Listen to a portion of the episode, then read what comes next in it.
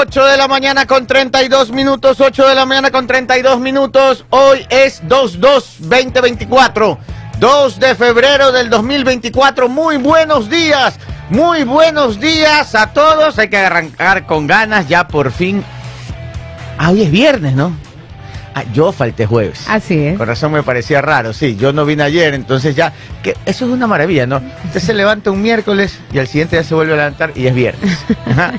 Ah, así debería ser siempre. Directo al grano. 8 de la mañana con 32 minutos. Muy buenos días. Arranquen el día con mucho ánimo. Jenimar, Yuri Calderón, buenos días. ¿Cómo está, ingeniero? Buenos días. Buenos días para todos nuestros oyentes. Bienvenidos a Sucre 700 AM y Sucre FM 95.3. Usted lo dijo, viernes, mucha información, entrevistas. Hay una mañana muy movida acá. Sí, bastante movida. Cayó Alacrán. Ah, ¿Sí o no? bueno, Sí. Sí sabían que antes de ir con el invitado, que ya es una sorpresa, ya les doy en un segundo, sí saben que aquí en Ecuador, este, de repente apareció así, usted iba caminando por la calle y veía un policía ecuatoriano, un grupo de policías ecuatorianos. Claro. Veía al lado grupo de policías colombianos, y decía, ¿cómo es eso? Raro, ¿no? Y un gringo ahí. Ah. ¿Y ese quién es?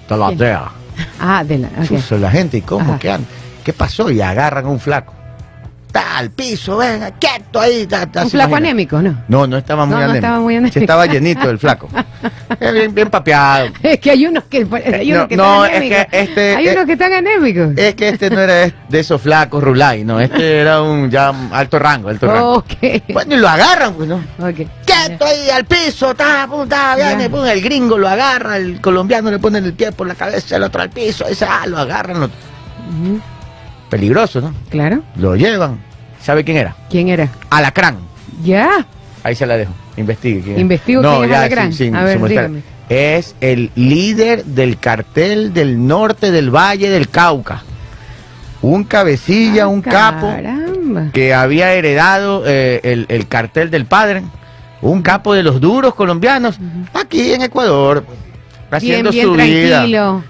Como que si nada. Muy fresco. Se juntaron tres departamentos de policía. Ecuatoriano, colombiano y la DEA. Lo agarraron, ya lo embarcaron. Ya lo están pasando para Colombia y de Colombia por las mismas lo mandan a Estados Unidos deportado. Ah. Pero para que usted vea, aquí Ecuador es como, ¿quién fue el que dijo? Es las Naciones Unidas del, del, del crimen Ah, organizado. claro. Albanese. Bueno, siempre se ha dicho que Ecuador es un país de tránsito. Pero ya ¿no? está cambiando eso. Así. Ya está cambiando. ¿No ve? Antes paseaban como que si nada. Ahora ahí quieto ahí al piso, fuera, los votan por las mismas. Ah, ¿cómo, ¿Cómo le dirán los de la DEA? Stop. Because not- Quietation ahí. This is something incredible. Ah, pregúntele a Correa cómo se dice eso en inglés. 8 y 35, eh, ¿no está Minuché? Paul Minuché, rapidito que tenemos invitado el día de hoy. Estaba lanzando Buenos nomás días. para romper el hielo, una noticia importante. Minuché, buenos Pero días. Alentadora. Buenos días, mi querido director. Buenos días, compañeros. Buenos días a todos. Rapidito, entonces, muy buenos días. Un saludo para todos aquellos que están viviendo en la ciudadela de la decepción. Para todos ellos, ¿Qué le pasa, recuerden. Minuché? ¿Qué le han hecho? No, no, no, no, yo no, yo no vivo. Ah, en ya, la- la- no gagué. se la dedico a los que, se lo dedico a los que viven en la de la, de la decepción. Les recuerdo que nunca, para todos ustedes recuerden, nunca nadie está muy ocupado todo el tiempo.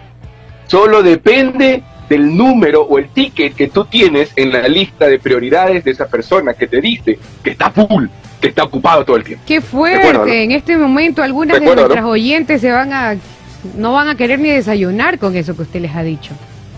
No, porque es verdad. Nadie Claro. está muy ocupado todo el tiempo. Oiga, y otra, y, y- y- Es el y amor, Paul. Esta es jocosa, ¿y sabe la que me pasó? ayer? Es una historia triste, esta es triste. Porque ¿Pero no dice jocosa o es triste? ah? Usted tragicómica ya. Para, para mí es triste, para ustedes, para ustedes van a ser, va a ser jocosa. Entonces ¿Con ayer salí el dorada? programa, sal- salí embalado del programa, ya. it's nice, because it's Santos, salí, iba saliendo por la puerta porque iba por unas chelas y me dijeron, eh, para, para, para, para, ¿qué pasó? Tú no eres ni nice, ni handsome, ni eres Ni gay. incredible. Estás contento porque cobraste el fin de mes, nada más, así que regrésate porque tienes que seguir trabajando. Ok, dije yo, pero Yo pero siempre lo dije. Mi pan es mandarina. Ese todos Salí sabemos eso. embalado. 8 y 36, pítalo con el control de sonido. ¿Qué pasa, loco? Y en el control de video para las redes sociales. Muchacho, Está DJ. Stalin, vacaciones, regato. Está contento porque dice que ya viene carnaval. Claro. Contentísimo. Se va de 8 y 37. El día de hoy El día de hoy tenemos un una entrevista muy importante. Nos acompaña el ministro de Obras Públicas, el ingeniero Roberto Luque Núquez. Casi riman sus dos apellidos, ¿no? Casi, bueno, no. riman, ¿no? Riman, Riman, sí. Muy buenos días, ingeniero, ministro. Bienvenido a Radio Sucre. ¿Cómo le va? Bien, bien. Eh, gracias a Dios todo muy bien. Un gusto estar aquí. Un saludo a toda la audiencia. Ministro, lo veo que lo veo que tiene tiene ahí un pocotón de información, pero qui- quiero quiero arrancar por, por, por un por un dato que, que a mí me llamó la atención. En algunas entrevistas anteriores, cuando usted le preguntan por algunos eh, proyectos, yo sí he visto bastantes ministros, ¿no? Cuando- había un ministro que cuando iba de ministro de... Sí. ¿Cómo es que se llama eso? La gallineta. Y lo de allá, la retro. Entonces, entonces, sí, pero hizo buen trabajo. Entonces, este, bueno, bueno, ese era otro caso. Pero en, el- en su caso me llamó mucho la atención porque cuando vi las primeras entrevistas, a usted le hacía una pregunta y comenzaba que la, fre- de- que, que la tierra, que la composición química, que la freática. ¿Cuál es su profesión y cuál es su experiencia? Bueno, yo soy un ingeniero civil de la Universidad Católica de Santiago de Guayaquil. Me gradué en el 2011 y luego eh, en, ese periodo, mientras estudiaba, trabajaba en, en una consultora eh, que es de la familia y la consultoría es eh, nada más y nada menos que normalmente hacer estudios y diseños para la construcción de las obras. Nosotros hacemos el manual de las instrucciones de los legos, digamos, que los niños arman, nosotros hacemos el manual de las instrucciones de los proyectos. Ya. Ya. Y adicionalmente fiscalizamos obras. Entonces, durante la ejecución de, de la obra hay alguien que tiene que supervisar que el Lego se esté armando bien. Esa labor también lo hace una empresa consultora y yo trabajé mientras estudiaba ahí. Y en ese trabajo me di cuenta que lo que gobernaba el diseño de esas obras en la mayoría de casos era el tema de suelos, eh, o sea, la mayoría de, de- del presupuesto se va en, en- en la parte de, de suelos, sobre todo acá en Guayaquil, que Eh, tenemos un suelo muy blando. ¿Suelo es el, el, pero que el estudio de suelo o las No, bases? no, no, en general, en, en general, en Guayaquil, como tenemos un suelo muy blando, un puente, Pero un Guayaquil edificio. está hecho de relleno. Sí, y, y- Es y no, y arcillas, regular. y arcillas aluviales, digamos, el río deposita... Ya ni eh, sabe, si yo estoy... La veo Es que, que- le quiere braviar a que el No, ingeniero. Es que, es que mi, mi papá, ya pues un Ah, hombre también, mucho mayor. Tiene familia, claro, siempre, entonces él dice, claro. él dice que Guayaquil está hecho de relleno. No, y su hermana y todo, arquitecta y mi hermana también, arquitecta. claro. por ahí. Subsecretaria Jenny Mario Calderón. entonces, entonces me di cuenta que mucho del, mucho del presupuesto de las obras se iba en ese tipo de componentes asociados al mal suelo que teníamos y me fui a hacer una maestría en California y luego hice el doctorado en suelos y en temas sísmicos. Ya. De ahí vine Ah. acá y empecé a trabajar en todos estos proyectos de nuevo y de ahí estoy aquí ahora. Claro, y terminó de ministro. Sí. A ver, ministro, este, no sé si tenga ahí un par de temas que usted quiera tocar, eh, que quiera anunciar, pero yo, yo aquí fui revisando las informaciones quiera. que usted, han dado, que usted ha dado últimamente y, y le voy así consultar. ¿Qué es eso del río Upano? Porque lo anuncian bastante. Eh, bueno, el río Upano tuvo eh, un... Es un puente en un río de la, del oriente y ese río es muy caudaloso cuando llueve y con las crecidas lo que pasó es que el puente falló. ¿Qué es lo que pasa? Que cuando uno tiene un río grande, eh, normalmente si las crecidas vienen, ese crece, ¿ya? Y el puente se lo hizo más chico, el puente anterior se lo hizo más chico de lo que debió haber sido, men- muy corto, entonces se lavó todo el acceso del puente y colapsó. Entonces ahorita se está reconstruyendo. O sea, como que vino el río, se llevó los bordes y quedó en medio del puente y en medio. Exactamente. Nada lo conectaba. Exactamente. Oiga. Entonces, entonces- y eso anécdota. suele suceder mucho por tratar de ahorrar y hacer un puente más corto. Y eso es falla de diseño. Eso puede ser puede ser muchas cosas. Ahora es un puente O complicado porque puede, puede la naturaleza también causar. Sí, sí, eh, es un puente complicado, es un río complicado, es una hidrología y geología complicada porque cerca hay volcanes y los volcanes cuando erupcionan traen material que no es solo agua, entonces eso crea que se genere mucho sedimento y, y eso hace que el, el- el- el sedimento una vez depositado, el- digamos, el río, cómo se va moviendo, es muy impredecible y eso, eh, parte de eso también sucedió. Ya, y este, y este, y esto dejó incomunicadas algunas poblaciones, ¿cuánto tiempo quedó incomunicada la a ver, que eh, esto, esto pasó ya casi hace año y medio, me Ya. parece, es hace bastante tiempo y dejó incomunicadas por mucho tiempo. Se hizo trabajos emergentes y luego se contrató al Colegio de Ingenieros, al Cuerpo de Ingenieros del Ejército para que hagan la construcción. Ellos son los que están trabajando eso. Y, ahí- y cómo está ese puente en el momento? A ver, ese puente está más o menos con el 50% de avance físico porque eh, aparte de que ya están terminando las cimentaciones, en Quito están trabajando las cerchas metálicas que son, digamos, el tablero del puente. Ya. Ah, ya. Y, o sea que eso ya faltará poco tiempo para que quede ya esa gente conectada, ya todo Sí, este año se termina ese puente más o menos por el mes ¿Y de a agosto. quién beneficia? ¿Qué tan eh, grande es el impacto de este puente? Porque Bueno, eh, es lo he grande escuchado mucho y no, no tengo la dimensión. Esto es en toda la ciudad de Macas. eh, por ahí no pasa tanta minería. La minería está más al sur, pero sí es importante por la conectividad del oriente y la troncal amazónica. Ya, es perfecto. Bastante importante. Manta. Escuché Manta de pasos de nivel. ¿Qué es lo que Sí, está eso- haciendo eso Manta? es- Algo con la alcaldesa. Sí, eso es muy importante por la, digamos, hay que tener memoria sobre cómo pasan las cosas. El 16 de abril de 2016 hubo un terremoto, Ya. eh, mató casi que a 700 personas, Claro, sí. hubo daños por 3 mil millones de dólares y la solución en ese momento fue un incremento del IVA a, la, a la mayoría de las provincias pa- como ley de solidaridad y una reducción del IVA en las zonas más afectadas para reactivación económica, Esmeraldas y Manabí. Como resultado de la ley de solidaridad se contrataron varias obras, entre esas la Manta Colisa, con 80 millones de dólares, y es la que es famosa por tema de caso de corrupción, arroz verde, arroz con chancho, ni sé cómo se llama eso de ahí, pero en todo caso... Era un chaulafán. Es un chaulafán entero. En todo caso, eso, eso terminó en una obra parada. Entonces, mal usaron los recursos de fondos de solidaridad. Eso es lo que no hay que hacer. Pero el concepto era válido. En, al- en un momento de emergencia, en una tragedia, incrementar el IVA. Claro. Y por otro lado, en sectores en donde se necesita, en donde, eh, en donde queremos generar empleo y reactivar la economía, reducirla. El símil es muy parecido a lo que está sucediendo hoy en día.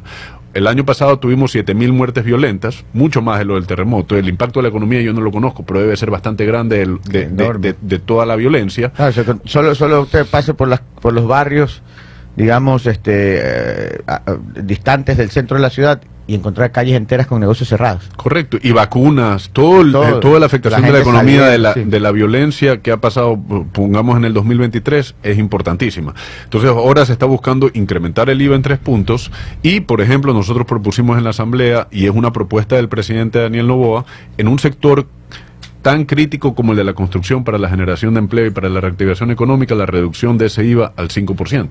Entonces eso va a generar, eh, por un lado, incrementos de ingresos para pelear un conflicto armado interno, pero al mismo tiempo una reducción en un sector que va a generar plazas de trabajo, empleo y reactivación Aquí hay un tema importante. La gente habla de subir al 15%. Ya, sí, yo, yo, estoy, yo en lo personal no me gusta dar mis opiniones aquí, porque yo, yo aquí entrevisto, pero sí estoy de acuerdo en este caso porque es un tema extraordinario. Ya, pero lo que se dice poco es que uno que a la construcción va a bajar al 5%, pero lo otro que a veces se queda en el aire, que se lo ha dicho pero que no se lo insiste mucho es que hay muchos productos que van a quedar cero. O sea, que no, que no tienen aumento, que no tienen IVA, creo que medicina, eh, alimentos, no, no tengo el dato. Los productos de primera necesidad, ma- la mayoría ya graban IVA cero.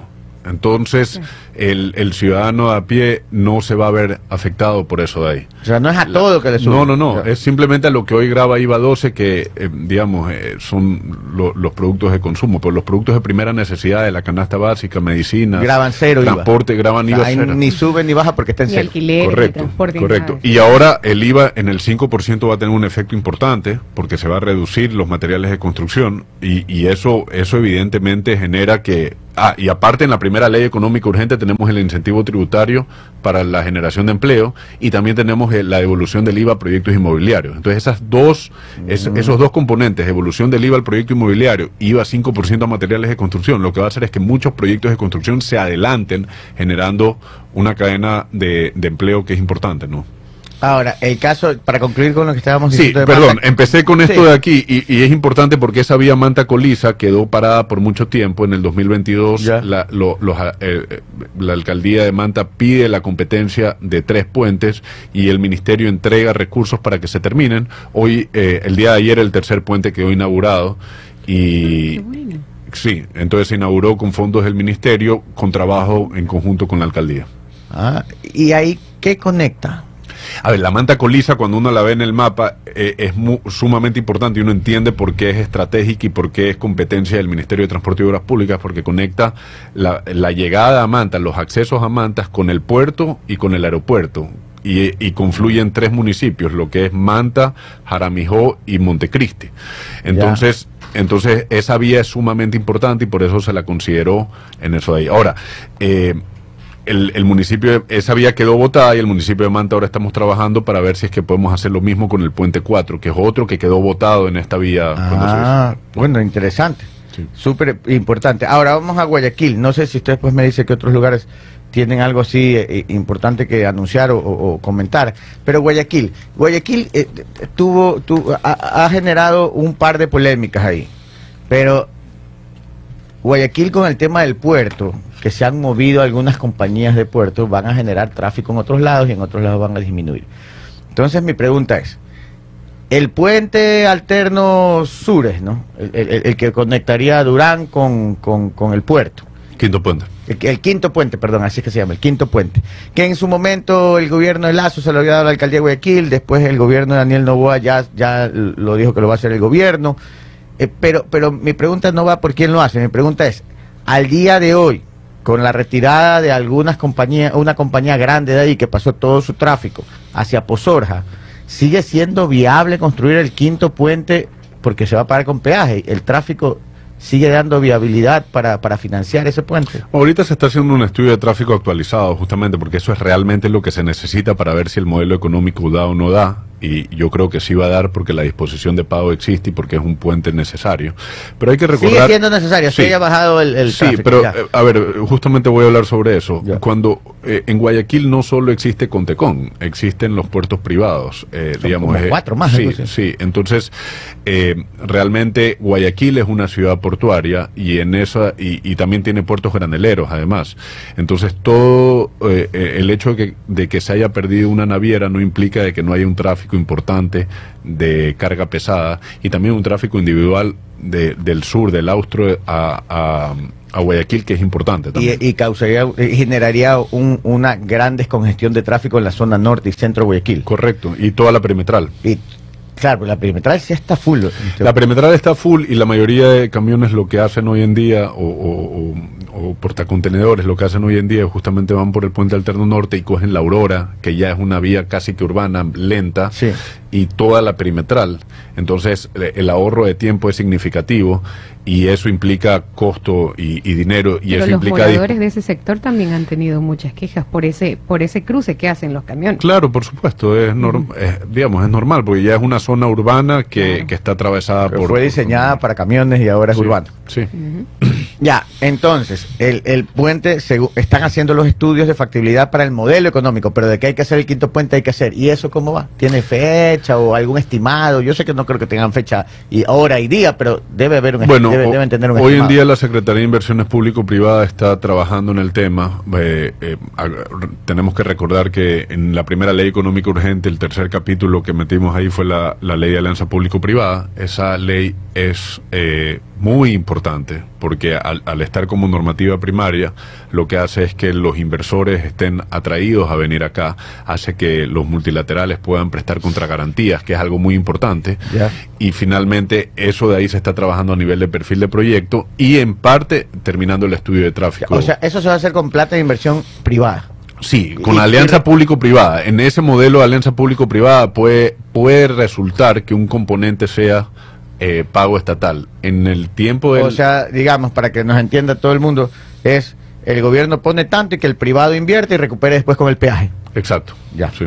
Ya, es, entonces así queda el quinto puente que sigue siendo prioridad y lo están trabajando a través de la Secretaría de Inversión. Sí. Ya, o sea, eso está avanzando Sí. y está en estudios.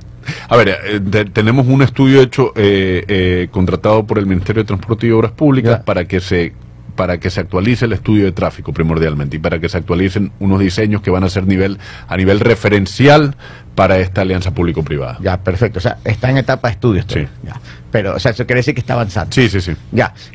Por el, ese es por descongestión por este lado. Ahora descongestión por el otro lado. Por la vía a la costa. Los camiones, de, un pocotón de camiones que antes iban a Contecón y iban al sur, ahora se van a ir a Pozorja. Eso quiere decir que vamos a cargar más tráfico a vía la costa, toda la zona de Puerto Azul y toda esa zona de ahí. Y, y, y ahí, ahí ya en este momento hay mucho tráfico. Ahora Sí, con estos ver. camiones va a haber más tráfico. Sí, yo quiero hacer un llamado también a, a determinar la causa del problema porque es importante saberlo. En Ya. Guayaquil nos encanta vivir en ciudades cerradas y hay un motivo muy bueno para eso, que es la seguridad. En el momento en que tú obtienes un beneficio como la seguridad, estás restringiendo otro problema que es la movilidad. ¿ya? Y esto pasa en la vía San Borondón también. Eh, nos encanta vivir en ciudadelas privadas por seguridad, pero reducimos y sacrificamos movilidad. El momento en que decidimos tener una sola vía y ciudades cerradas que no se conectan entre sí, entre dos accidentes geográficos como Cerro Blanco y el Estero, es imposible que esto a largo tiempo sea sostenible. Ya. Vamos a tener tráfico. Hoy en día hay tráficos importantes. Ahora, con esto de DP World, el número de vehículos no creo que vaya a aumentar significativamente. Es el la, tipo gente, de o sea, vehículos. la gente lo que se imagina es que se va a llenar de camiones eso hoy. Es que no necesariamente, porque Ya. ya tienes un tráfico de particulares que es muy importante, que Ya. son 40 mil. Acaba, ponte que sean 2 mil camiones. En número no es tanto, pero El de, todas 5%. maneras, pero de todas maneras es un tráfico pesado importante. Entiendo eh, que la, al- la alcaldía a través de la autoridad aeroportuaria ha hecho unos estudios Sí. de una vía que va desde la Prosperina, desde la entrada de la SPOL, digamos, hasta, eh, hasta un sector cercano, no es exactamente, pero va hasta el control del, el- de peajes y de ahí eh, iría hacia el nuevo aeropuerto. Y eso ayudaría a... Eh, eso, eso si es que lo llegan a conectar a, a, a Posorja, sí ayudaría. Ellos han pedido competencia sobre eso públicamente, pero en realidad no se necesita la competencia, pues está todo en zona urbana y ya está o sea delegado que la alcaldía lo puede hacer. la, la alcaldía lo puede hacer, sí. Yo Oiga. lo único que les dije es que traten de hacerlo a través de una APP, eh, porque creo que es el modelo idóneo para hacerlo, pero si es que yo hago la competencia de la vía y ellos tienen la competencia del municipio, puede llegar a pasar eso de que yo tengo la vía y ellos no tienen el aeropuerto, ellos tienen el aeropuerto y yo no tengo la vía. Y por esa vía nueva podría, una, descongestionar vehículos particulares, pero esa podría ser la ruta de los camiones también. Eh, claro, sí, por supuesto, eso podría ser la ruta de los camiones. Y ya sí. no entran a Puerto Azul, ya no esa entra a Puerto Azul, ni- claro. ni- ¿cómo se llama? la No, eso debería ser la ruta de los camiones, claro. Ya, ya, claro, o sea, o, o sea, no hay otra. O sea, yo, ¿Cuál otra alternativa tiene esa avenida vía la costa para descongestionar si no es la autopista del aeropuerto? No, no hay muchas opciones. No hay muchas opciones. No hay muchas opciones porque de paso está entre dos accidentes geográficos importantes, digamos. Tenemos un cerro de un lado, un estero del otro lado, una vía central y urbanización de lado y, y lado. y a Quito, Quito hizo primero el aeropuerto y no tenía cómo llegar. Guayaquil está al revés. Guayaquil está pensando primero en la vía de acceso para después, a futuro, hacer un aeropuerto. Pero a Quito, el gobierno en su momento le pagó dos carreteras.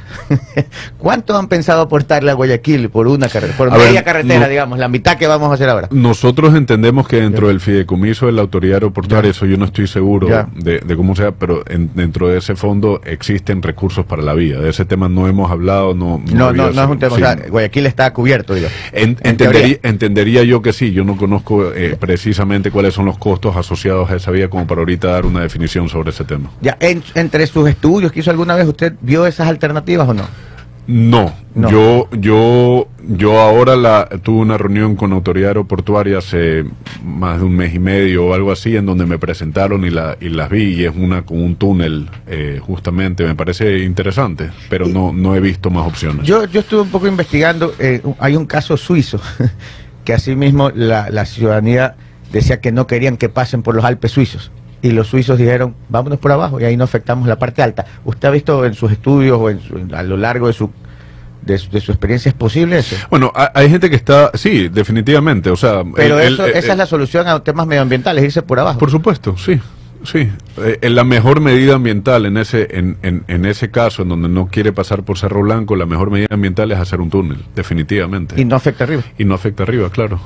Ah, o sea Sí, que los Con la tecnología que se tiene hoy en día, a ver, primero que cuando se excava un túnel en una roca como esa, eh, normalmente si uno no le pone las dovelas ni nada, puede llegar a sostenerse por mucho tiempo sola la roca, pero eso no lo hacemos, Ya. sino que hacemos un- una estructura que la soporte y que garantice, pero evidentemente que eh, la mejor medida ambiental, como le digo, en Cerro Santana, pregúntale a los arriba si sintieron algo por... Por, por el túnel. O sea que los monos van a seguir viviendo de arribita Sí, ahí en el Cerro. Blanco sin problema. Sí. Si es tu- Lo que sí es que para hacer los estudios, pero para hacer los estudios y diseñar Pero- bien, eh. se necesita hacer perforaciones, que son eh, estudios geotécnicos, digamos, de suelos que necesariamente se tienen que hacer para saber qué materiales hay y hacerlo Tengo bien. entendido que son pocos. Sí, es, afe- es una afectación mínima. Bueno, o sea, normalmente es una afectación pero en, mínima. en- en resumen, si la gente de Vía La Costa, yo no le veo alternativa, o sea, por un lado está el agua y por el otro el cerro, o sea, eh, para descongestionar y que los camiones no pasen por ahí, la salida sería la autopista del aeropuerto. Por ahí pueden descongestionar. Sí. No hay muchas alternativas. Sobre todo, sobre todo con el, con en consideración de DP World y, y el tema portuario. Claro, Sí. no hay mucho, pues para dónde coger también. Eh, ya, perfecto, Hay Jenny. algunas Jenny, preguntas, sí, vamos, las preguntas de, de, las gente. preguntas de los oyentes. Por ejemplo, eh, ¿cuándo arreglan la avenida León Febres Cordero, San Borondón Daule? No, San Morondón está delegado a San Morondón, la vía La Aurora, en la avenida León Febres Cordero. eh, a ver, eso hubo un proceso fallido en el gobierno anterior en donde se licitó y se declaró desierto y nosotros hemos considerado en este año poder intervenir con maquinaria propia en lo que se llama conservación vial, que no es la solución realmente, es un bacheo provisional y sí tenemos considerado eso de ahí. Pero tengo que decir que eh, también la, la alcaldía de Daule y la prefecta nos han escrito una, un oficio pidiendo ver si ellos pueden intervenir y yo me quiero sentar con ellos para, para ver esa posibilidad porque con los fondos como están y con los presupuestos de inversión tener este tipo de ayuda y cooperación con GATS provinciales y, y- y cantonales sí nos ayuda bastante. Otra pregunta es, la carretera Juján-Babahoyo siempre se inunda cada invierno. Sí. Si tienen alguna opción. Sí, la como E25, la E25 es una de las vías, de las arterias más importantes, eh, con tráfico decente y que ha sido objeto de muchos procesos que han fallido. Nosotros en la Secretaría de Inversiones Público-Privadas hemos perfilado el proyecto para considerar y hay un tramo de como eh, me parece que es casi un kilómetro, kilómetro y medio por Wuhan, que es verdad, siempre se inunda. Y en eso evidentemente hay que hacer llegar a cota más alta, es decir, subir el nivel de la vía para que no suceda eso y eso está contemplado en ese, en ese perfil. Y, y eso, pero que eso es posible, eso tiene presupuesto, elevarla. Sí, sí, sí, hay que hacerla. Pues, Sí, eh, dentro, de- dentro de la alianza público-privada se ponen un diseño referencial y se, se determina que eso tiene que considerarse. Oye, y acá la de Babahoyo, que ayer creo que se inundó, o ayer antes de ayer. Babahoyo se inunda. Toda la vida la vía Babahoyo se inunda. Y ahí, pero es que, yo- ¿cómo es que hacen ahí si todo eso es tierra baja? Si uno cuando vuela por ahí va llegando esos aguas. Y no solo es ese el problema, sino que cuando uno aumenta el nivel, le, le pone más carga al suelo y eso empieza a sentarse un poco más. O sea que en el tiempo se vuelve a bajar. Sí, se vuelve a bajar un poco. Entonces tienes que considerar todo eso de ahí. Y aparte, el tema del, del nivel de aguas también siempre está Mi, subiendo. ¿no? mi pregunta, y, ya le hago como ahí a usted, como, como experto, más allá de ministro, por lo que usted es experto en suelo, Sí. pues, ¿no? este, ¿cómo- ¿cómo, cómo soluciona? Digo, esto ya es un tema de la naturaleza, o sea, la verdad es que hemos construido sobre pantanos prácticamente. El pantano es que se asienta rápido, y encima eso se ha inundado desde antes que existamos nosotros, eso estaba bajo el agua.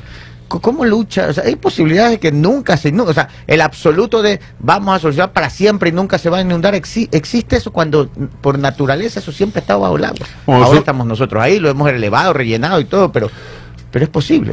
Uh, Nosotros en ingeniería siempre trabajamos con periodos de retorno, que es básicamente la probabilidad de que se ha excedido tal o cual evento. Entonces, periodo de retorno de 100 años quiere decir que hay la posibilidad, uno en 100, de que en un año se exceda, por ejemplo, la precipitación a la que uno escoge para diseñar. Entonces, Ah, ya, ya, y- ya. y lo mismo en terremotos y en otros efectos naturales.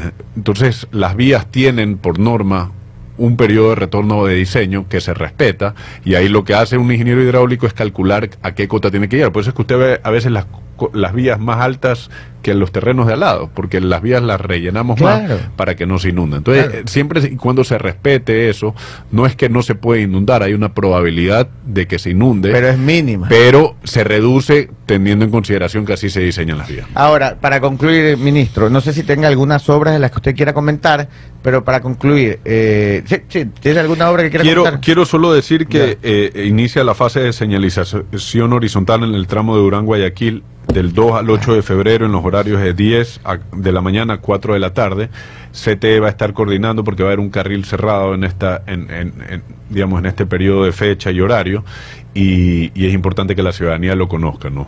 Sí, ahí tenemos el comunicado, si lo publicas Stalin, te lo acabo de pasar, poner la claqueta de este comunicado, Jenny, por favor, lea esta parte, que es importante.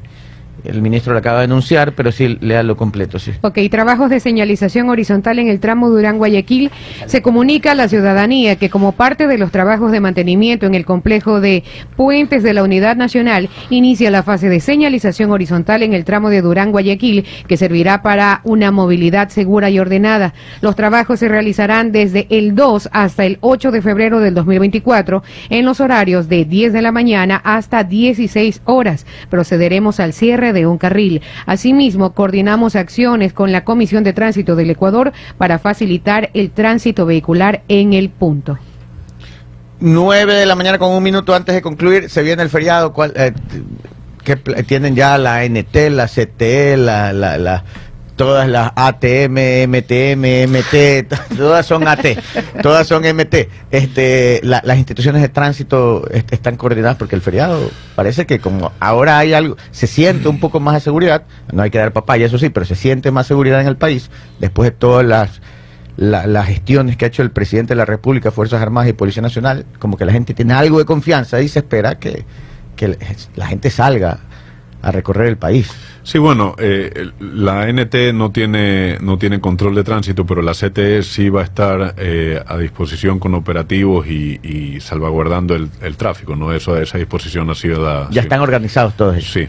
Oiga, y para finalizar ahora sí, ¿qué pasó con... Hay radares que veo que en Durán les han puesto una capucha casi que dice que este radar ya no funciona. ¿Cuál es la situación? Que, que un juez dice que sigan, otro juez dice que paren, que otros van y lo tapan. O el, el tema de los radares, la verdad es que, eh, digamos, yo lo estoy terminando de entender y ya llevo dos meses, porque en realidad es un, es, un problema Complejo. primero de competencias. ¿Quién tiene la competencia? Lo que yo entiendo, y miento como me mienten ahora, porque en realidad es un tema antiguo. En algún momento ANT colocó radares, pero ANT no tenía la competencia para hacer eso. Entonces, esos radares pasaron a competencia de CTE Ya. que tiene radares en algunos sitios. Pero en aquellos municipios que son tipo A y que piden la competencia, los municipios pueden tener radares. Entonces este es un problema entre el municipio de, de- de Durán, me imagino que con la empresa que está a cargo de eso de ahí. Entonces sí es un problema de, de- de competencias, dónde está CTE, dónde está el municipio. Hay veces que los municipios tienen competencias incluso más afuera de sus límites urbanos, que no entendemos por qué. Estamos revisando justamente con la CTE eh, dónde hay radares y de quién son competencias y bajo qué convenio, porque hay bastantes convenios, etcétera. Pero el tema es un, digamos, un enredo un poco legal. Pero de ahí, digamos, que exista control para que la gente no exceda el límite de velocidad está correcto. Quizás el, el enredo sea legal, jurídico, de competencias, pero, pero hay que controlar la velocidad en las, ca- en las carreteras. Sí, correcto. Aquí las, digamos, eh, el Estado debería de buscar que cada vez eh, que pase el tiempo, el número de multas por aumento de velocidad vayan disminuyendo. Claro, porque la gente ese, se va ese educando. sería el escenario ideal Claro. para que no haya eso de.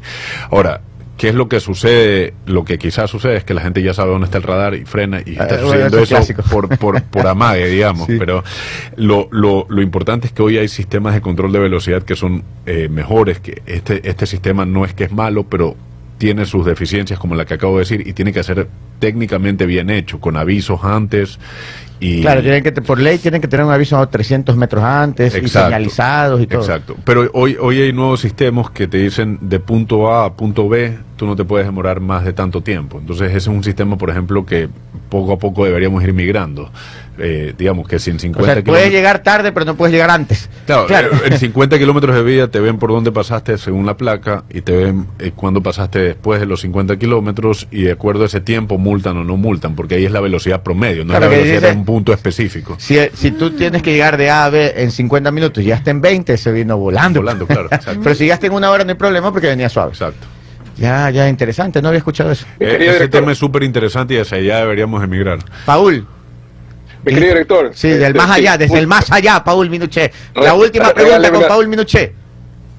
El ministro Luque, buenos días, Paul Minuche le saluda. Ministro, hemos hablado de- del tema del puerto de Guayaquil, estamos hablando con el tema de Pozores, hemos hablado de Manta y otras localidades más.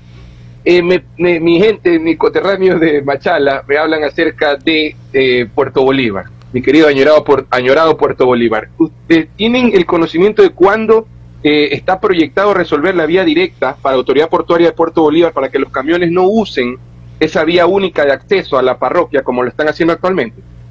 A ver, esa vía eh, entiendo que estaba en algún momento dentro de, los planes. Yo no he visto hasta ahora un trazado eh, claro porque ah, entiendo, entiendo que había una opción por el norte que va a beneficiar al tráfico que viene, valga la redundancia, del norte de la ciudad, y entiendo que había una alternativa por el sur que va a beneficiar al tráfico, eh, digamos, por el sur este, que va a beneficiar más al tráfico de, de las mineras que hoy están descargando por Puerto Bolívar.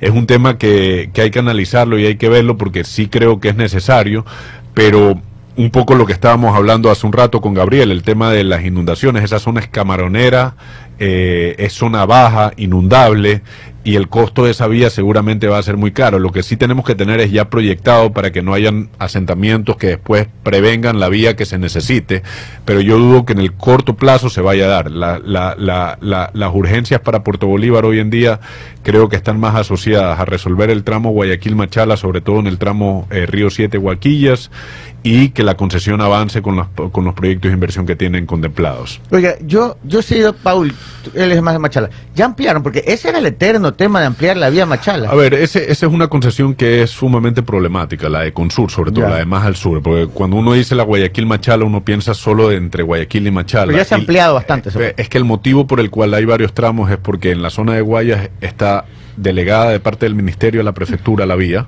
y ellos la tienen concesionada a un privado. Ese es tramo número uno. Luego Naranjal Tenguel se acaba de concesionar y esa se está ampliando, se está construyendo. Y luego viene Río Siete Huaquillas, que es la vía ya en Machala propiamente dicho, que hay zonas que están muy bien en pavimento armado ampliadas, pero hay unas zonas que no están ampliadas y están a dos carriles, como seis kilómetros llegando al Sí, Guau. como parchado, ¿no? Uno llega, ah, se amplía, después se achica, se problema. amplía, se achica. Entonces, e- esa concesión ha sido objeto de, de muchos contratos reformatorios, de muchos eh, modelos económicos y, y no está dando. Entonces, nosotros estamos revisando todo el proceso. Hay un proceso iniciado en Procuraduría, estamos trabajando, hemos coordinado con el contratista, hemos hablado con ellos. y el objetivo es que se amplíe todo uniforme, todo. A ver, ese es el objetivo que tenemos que tener, pero primero tenemos que solucionar el tema de esa concesión. ¿Qué vamos a Ah, hacer? ya. Porque hay posibilidades de incluso terminarla o hay posibilidades de negociarla. Fuertes declaraciones ahí. sí, pues.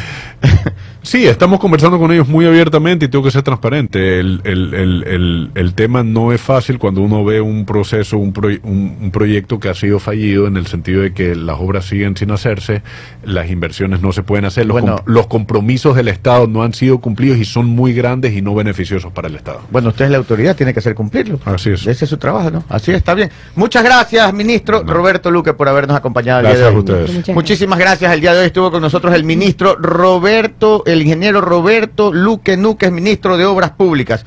Muchísimas gracias por habernos acompañado el día de hoy. Interesante, vamos a corte comercial y enseguida volvemos. 9 de la mañana con 11 minutos, 9 con 11 minutos, continuamos con más, eh, con el noticiero, vamos con el resumen de noticias, Chacalito. El Tribunal de la Corte Nacional de Justicia, integrado por los jueces David Hacho, Roberto Guzmán y Adrián Rojas, rechazó el habeas corpus solicitado por la defensa de Daniel Salcedo, procesado en el caso Metástasis por presunta delincuencia organizada. Por otra parte, se suspendió la sesión de la Corte Nacional de Justicia en donde se debía elegir a las nuevas autoridades de esa institución. Esto debido a que no se llegó a un consenso entre Daniela Camacho e Iván Saquicela. Se volvió a estancar como ocurrió el, 20 el pasado 26 de enero. 9 de la mañana con 12 minutos, el presidente del Frente Unitario de Trabajadores FUD, José Villavicencio, anunció que este organismo presentó un recurso de amicus curiae eh, ante la Corte Constitucional por la pregunta 10 de la consulta popular que plantea el trabajo por horas y contrato a plazo fijo, pues la consideran como regresiva para los derechos de los trabajadores. No entiendo ese. Eh, eh, no entiendo, pero bueno, decir nada. Sí, Ahí la ok. dejo nomás. Eh, tras allanamientos en Sangolquí este jueves 1 de febrero, la Policía Nacional a través del operativo Huracán detuvo a alias Morado, presunto colaborador del prófugo de la justicia Fabricio Colón Pico. En su poder se encontró un arma de fuego, celulares, dinero en efectivo y sustancias ilícitas. 9 de la mañana con 12 minutos, el gobierno pagó una deuda con las prefecturas que fue heredada por eh, la anterior mini- administración. El Ministerio de Economía y Finanzas liquidó 156 millones de dólares a 17 gobiernos provinciales del país. Ese pago se realizó en bonos del Estado. Bono. ¿No querrán mandar aquí un bono de un milloncito? Pues, por favor. ¿Qué más? Y para finalizar, la tasa de servicios aeroportuarios se incrementa desde febrero en las terminales aéreas de Quito y Guayaquil. Uy. Y en esta última ciudad, el Consejo Cantonal aprobó que la nueva tarifa tendrá un aumento del 2.98%, que equivale hasta 95 centavos del aumento y estará vigente desde este jueves 1 de febrero en el aeropuerto José Joaquín de Olmedo. Carísimo. Nu- 9 de la mañana con eh, Exacto, 9 de la mañana con 13 minutos. Esto fue el resumen de noticias. Vamos con las recomendaciones. Recomendaciones importantes, señor. En la Universidad Bolivariana del Ecuador pasa de la silla universitaria a la silla profesional. Conoce nuestra oferta académica con mensualidades desde 140 dólares. Carreras de grado, programas especiales dirigidos a técnicos y tecnólogos, programas de validación por el ejercicio profesional y programas de posgrado. ¿Quiere más información? Bueno, V. está bien. Ingrese a www.v.edu.es o visítanos en nuestras oficinas de información en Guayaquil o en el campus de Durán. V, Universidad Bolivariana del Ecuador, la universidad para ti, para mí, la universidad para todos. Y este fin de semana usted ya puede pronosticar De sus una. deportes favoritos. Conviértete en el número uno de Sportbet. Desde el 23 de enero hasta el 23 de febrero pronostica desde 3 dólares en tus deportes que más disfrutes. Suma puntos y únete al gran grupo élite de los cinco jugadores principales que se llevarán el gran acumulado gracias a sus habilidades y conocimientos deportivos. Juega y gana con Sportbet, donde la mejor jugada la, La haces haces tú. tú. Y bueno, hoy, eh, primero que todo, buenos días, Carlitos. ¿Cómo está? Hola, ¿cómo están? Buenos días. No es que llegue tarde, estaba ahí afuera Es esperando. que los demás llegamos temprano. No, no, que termine la entrevista, ahí entro. Ahí entré. Ok. Sí, sí, claro, sí, Perfecto. por supuesto. Le damos la bienvenida a Carlitos, claro, ya una vez con el ministro aquí, ya eh, era un poquito complicadito que entre, pero sí, es verdad, está aquí desde hace rato. Claro. Bótelo, señora Arroba.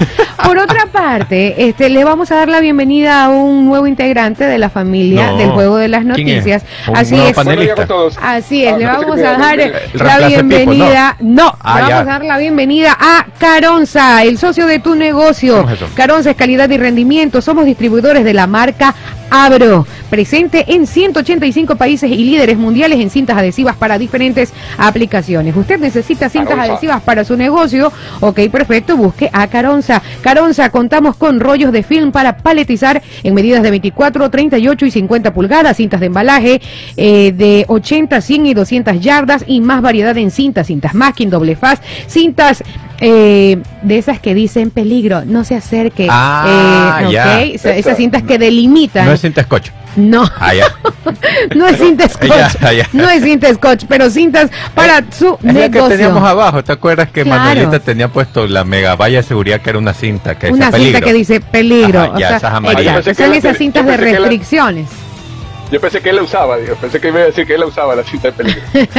Ya lo sabe, Caronza Bueno, es peligro. el socio para su negocio. Si usted quiere más información, puede contactarse con ellos llamando al 099-509-1748. Le repito, 099-509-1748. 9 de la mañana con 16 minutos. Cucú. A ver, ya, ¿qué más tenemos? Tenemos. Ahí ¿Qué pasé, más? ahí pasé una deportiva rapidito. Y la. Hay, hay una, A hay ver. una, este, hay una preocupante. La verdad es que esta A es ver. preocupante, pongámonos serios, pero en realidad pongámonos serios. Está bien. Porque usted serio. sabe, usted sabe No que puedo. estamos en el segundo, en el segundo día del mes de febrero, Sí, señor. del amor y la amistad. Pero hay Carnaval. personas que, hay personas que no están tan contentas en, en- en- en el ambiente laboral, porque ya es dos y todavía no les han pagado el fin de mes.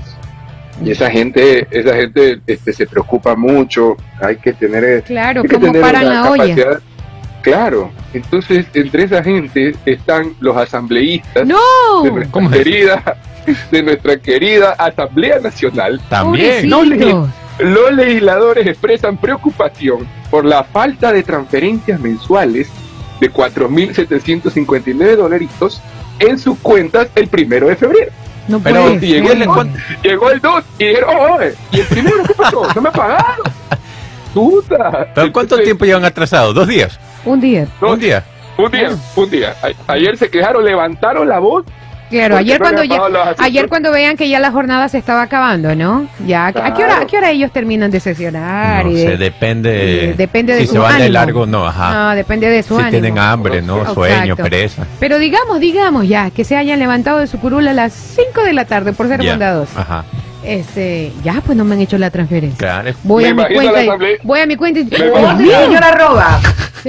Claro, yo me imagino a la asambleísta porque no han pagado ni a asambleístas, ni a asesores, ni a funcionarios legislativos. puede me a la ser. me imagino a la asambleísta diciéndole a- al asesor, este, señor asesor, o señora asesora, por favor, verifique este pago. Nada, asambleísta, no pago, bueno, pongamos la queja, no puede ser. Nada. Ya estamos- un día no, no se pueden atrasar. Pero el presidente dijo que se que iban a haber sueldos atrasados y la, la prioridad es las Fuerzas Armadas y la policía. Y los lo- profesores. Y los médicos. Y los médicos, así, Así es. es. Así que los O sea, el asambleístas... personal, el personal de primera línea. O sea, yo de presidente les daría un año de atraso a los asambleístas. Fácil. Para Qué que bestia, trabajen yo, más. yo- yo sigo sorprendido y no se me no se me va a ir la sorpresa de cuando, porque lo, lo tuvimos ahí y lo escuchamos de alguien que lo vive día a día, cuando el, el, el, este, Claro. concejal Tillería, el ecuatoriano que trabaja en la alcaldía de, de- de Londres, dijo que allá no ganaban sueldo, dijo, "No, allá no nos pagan ninguno, a ninguno nos pagan, vamos porque queremos hacer Pero ese- él es concejal.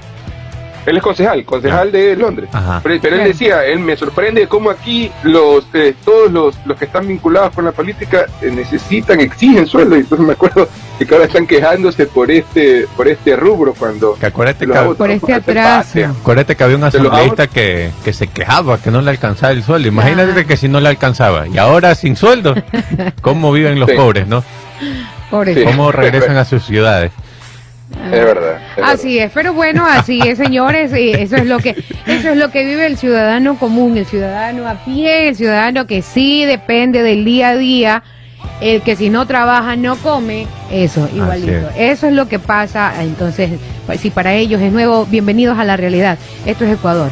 9 de la mañana con 20 minutos en otras noticias. eh, a ver, Eh, aquí está. A ver. ¿qué era espacio Ah, sí. comercial? No. Sí, sí, Ah. algo, algo mm, bonito. Usted se acuerda que el 9, A ver. de, el 9 de enero, cuando hubo toda esta revuelta, ¿verdad? Y se declaró el conflicto armado interno, hubo un chofer, un señor que se dedica, pues, ¿no? A, a conducir un bus urbano, Sí. que llevó a las personas que estaban en la calle sin cobrarles Ajá. el pasaje y todo esto. Pues no se casó, ¿Se casó? Claro, se soltero. casó, se casó. La fama. Lo vieron por la TV y dijeron que hombre tan guapo. Y levantó pasiones y se casó. No, no es cierto. Guayaquil alista matrimonio colectivo y uno de ellos es el chofer héroe, como se lo catalogó. Más de 400 parejas se casaron durante enero en el registro civil y el 14 de febrero habrá un matrimonio colectivo. A propósito del Día del Amor y la Amistad, el 14 de febrero del 2024, el Registro Civil de Guayaquil realizará un matrimonio colectivo al que ya han confirmado que acudirán una decena de parejas. Una decena. Una decena de parejas hasta el momento, ¿no? Uno de ellos, una de esas parejas o de los contrayentes será Juan Medina Hidalgo, el conductor que se ganó el título de héroe luego de que, bueno, sucedieron las revueltas del 9 de enero. El ciudadano que fue condecorado por el Consejo Cantonal y la Asamblea contraerá matrimonio con los servicios del Registro Civil de Guayaquil. Además, la ceremonia será transmitida por un canal de televisión local. El matrimonio masivo se dará a las 15 horas en la sede del Registro Civil en la ciudadela Marta de Rolos. Ah, ok. Ese día, como tradición, se casarán de forma colectiva 10 parejas, pero en todas las salas del Registro Civil de forma simultánea y en diferentes horarios se casarán cerca de 50 parejas, dijo el director ejecutivo de la Corporación de Registro Civil, José Miguel Pérez García. En el año El matrimonio, va a 2023 ser, el matrimonio va a ser a las 15, 15 horas para que estén pendientes. ¿ah? 15 horas a través de Matri TV. Quiera ver el- el que De quiera Gazú ver- TV. No, Gazú no TV. sé. Gazú TV, más no sabemos todavía. No han informado cuál es el canal de televisión local. Así es, en Sí. enero del 2023 se realizaron alrededor de ¿ve? 5.600 matrimonios civiles en todas las agencias del registro civil de la alcaldía. Eh, mientras que lo- en lo que va de enero del 2024, a pesar de los problemas de seguridad que vive el país, se han efectuado 400 matrimonios, así lo informó la institución en un comunicado. Así que eh, la Mira, gente tiene ¿sabes qué ganas de casarse. ¿Sabes qué sería interesante? Tener una estadística de todos esos matrimonios colectivos, cuántos han terminado en, en divorcio. Sí, O sea, ¿por qué, divorcios colectivos. ¿Por qué? Pero- pero ¿por Oye, es un, un, un dato interesante. Es verdad, es verdad. Sí, es, un índice, es, un índice, es un índice a nivel mundial, porque están, y es realidad, ¿no? Es realidad con lo que está pasando actualmente Claro. en, el, en el universo, o en el planeta, que, que hay pocos matrimonios, hay muchos más divorcios y hay poca fe. En el Y matrimonio. Como la de hijos. Ricardo Todo Pozzi, Y menos como la de hijos Ricardo, también, claro. como la de, Ri- como la de Ricardo Todo Pozzi en el chat de YouTube que dice que descanse en paz este gran chofer. Y Qué ganas mal, de complicarse la vida, dice Jorge Lara. Qué maldad. A ver, Qué amigo, no hable desde su realidad. Claro. Deje lo que él quiera hacer feliz. De verdad, yo estoy Y casado sí. y no, no estoy complicado. Claro. ¿Usted está feliz? Claro, por supuesto. Como Paul. Como Paul, Yo también. como Así es. Gabriel. Así ya ven, es. ellos son felices. Así es. Como Chacal también. Chacal tiene esa cara de felicidad, no es gratis. Así. Así es. Bueno, ahí está. Este... Lo que estamos felices, Oiga, pero- somos pero- felices porque, lo que so- somos felices porque, because we're nice, because we're handsome, because Sí. we're incredible. Ya mismo, para finalizar, me busca ese remix, Chacalito. Ya, este, ¿qué le iba a decir? Oiga, y las parejas se ponen románticas, ¿no? Queriendo casarse el 14 de febrero. ¿Cuándo te casas el 13? Sería, in- sería interesante hacer también la estadística, los que se casan el 14, Los que cuántos se casan el 14 de febrero y luego, ¿cu- ¿cuánto les dura el amor? Claro. Se me acabó el amor. Ay, dígame usted, voy a hacer una pregunta aquí a la mesa. Uh, ¿Qué es más feo? ¿Qué es más ¿Qué- feo? San Valentín. Yo, yo. No, no. Yo, yo, yo. No, A mí no me gusta San Valentín. ¿No le gusta San Valentín? O sea, usted lo toma como un día más. ¿Sí? Y su esposa también. También, sí, porque Ah, bueno, ya, cuando sí, éramos no hay- novios, yo he hecho el romántico, le dije, salgamos a cenar. O fue horrible, no había dónde parquear. Tuve que ir a dejar el carro a la casa de mamá, pedir taxi, porque no había dónde parquear, repleto, no había comida, no había nada. Dije, Ese ni, día es complicado. dije, ni más salimos. Ni más. Oiga, a ver, le, le voy a hacer una pregunta. A la mesa, ¿qué es más feo? Que te terminen por una infidelidad, o sea, que te digan, ¿sabes qué? Te soy infiel, este, ya no puedo seguir contigo, o que te terminen por decir, ¿sabes qué? Me aburrí de esta relación, ya no te quiero. ¿Qué es más feo? Eh, yo creo que para mí será aburrido. ¿Sí o no? Sí, Para mí será Es más aburrido. feo. claro. Yo que es Para mí será aburrido, aburrido. chao. Claro. Para mí será aburrido. Claro, es más feo que te digan que por, por mérito propio te dejan, ¿cierto? Claro, Eh. exactamente. Eso es más feo. sí. No sé por qué se me vino a la mente, pero pilas, o sea, póngase creativo. Ya, ya voy a salir a cenar nomás los 14. Póngase creativo. O arme una cena en casa. que Voy a eso es cocinar. más- eso es más fácil, claro. Y el detalle es lo importante. Voy a hacer tallarín. Beso. Eh, Está todo, pero en la comitiva. Exacto. Todo el personal de radio universal. Radio Universal, claro, Radio arrancó Universal. ayer, pues, ¿no? Sí, Radio señor. Universal, no, no me pregunten los horarios, no me lo sé, ya los voy a averiguar. Sí, ya vamos para a averiguar la programación también de Radio Universal para Oiga, que también una- estén pendientes. Radio Universal 1080. Una noticia tecnológica. Y para los que pensaron o los que todavía piensan que, que la tecnología no puede avanzar más allá, o que de repente se van a sorprender, porque Sorprender. ya, ya se implantó el primer chip Chip. en un cerebro el- humano El director. Llamado Neurolink, o Neura, pero Neura. Neuralink, Neuralink de la, de la empresa de Elon Musk, para eh, este, utilizar al, el cerebro para poder manejar las computadoras con la mente humana. ¡Qué locura! Uh, Musk, y si Mo- me hackean. Musk- Musk dijo que se había detectado una actividad cerebral prometedora después de este procedimiento de implante de este chip y que el paciente se está recuperando bien. Y el, y el, el- el fin de este chip, según lo que indica Sí. Elon Musk en una entrevista que se le ha hecho eh, en estos últimos días, indica que es para ayudar a tratar dolencias neurológicas muy complejas del ser humano a través de este chip que va a tener eh, implantado. Sí, justamente e- ese chip, me imagino que si va todo bien de aquí a 10 años, como mucho, lo usaremos para ocio, pero actualmente es para personas que, por ejemplo, no se pueden mover y ya pueden podrían interactuar con un- una computadora sí. e comunicarse con, con las... Por ejemplo, el caso de Stephen Hawking, que él solo movió un dedo, Ujú. si hubiera tenido el chip, ya hubiera sido más fácil para él poder usar un, un- un dispositivo. Pero también decían que a futuro, como van a ir estudiando el cerebro humano, van personas que tal vez no puedan caminar, puedan ir reconectando ciertas cosas ahí adentro como para que pueda recuperar algo de movilidad. Pero esos son temas que se demorarán. unos 30 años. O sea, es que no, eso es lo eh, porque dice que la tecnología está avanzando tan rápido que tal vez como mucho 10 años. Ah, Diez bueno. años. Sí, sí, sí. Lo que me preocupa es que me hackean el chip del cerebro. ¿Qué pasa ahí? Se llama complicado. Ay, me repite la pregunta. Este se llama Neuralink actualmente y después eh, eh, dijo la empresa que le cambiarían al nombre tele, eh, telepatía. Telepatía en español. Telepatía. Telepatía. Telepatía. Ahora, Ah, Telepatía en español. Ellos no son Se la, llama Neuralink. la única empresa que hace esto. Hay, otra- hay muchas empresas que se están dedicando a este tema de los chips de los cerebros. Solo que Elon Musk es el campeón del marketing, entonces sabe cómo, cómo venderse. Y, y parece que por ahí va la cosa también. Así es, correcto. 9 de la mañana con 28 minutos. Póngalo, porque nos estamos despidiendo. Eso, ey, Because he's nice. eso. ey. Ojalá hoy sí me dejen salir por la puerta con mi java en la mano, con mi chacleta. Because he's handsome. Buena suerte. ayer me regresaron. Y hoy también.